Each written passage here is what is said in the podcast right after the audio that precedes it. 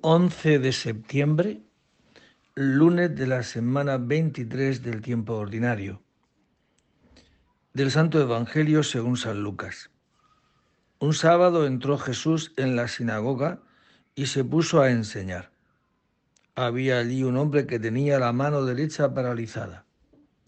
Los escribas y los fariseos estaban al acecho para ver si curaba en sábado y encontrar de qué acusarlo. Pero él conocía sus pensamientos y dijo al hombre de la mano atrofiada, levántate y ponte en medio. Y levantándose se quedó en pie. Jesús les dijo, os voy a hacer una pregunta. ¿Qué está permitido el sábado? ¿Hacer el bien o el mal? ¿Salvar una vida o destruirla?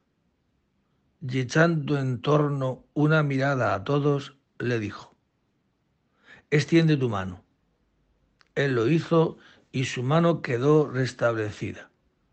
Pero ellos, ciegos por la cólera, discutían qué había que hacer con Jesús. Palabra del Señor. Bien, pues hoy se presenta otra vez ¿no? esta relación de ¿Qué es más importante? ¿La ley o el ser humano? Y Jesús va a demostrar hoy y con la pregunta, ¿qué está permitido en sábado? ¿Hacer el bien o el mal? ¿Salvar a este hombre que tiene la mano mal o dejarlo mal? Y la respuesta todos diríamos, y es evidente, ¿no? El bien de la persona está por encima de todo.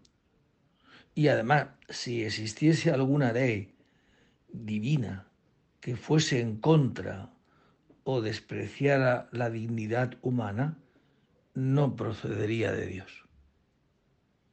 La curación de esta mano, de este brazo, implica que Cristo ha venido a restablecer todas las cosas y en este caso va a curarle la mano a un hombre que la tiene mal. Extiende tu mano, le dice. Y lo hizo, y su mano quedó restablecida, porque la mano no es para estar cerrada, no es para estar mal.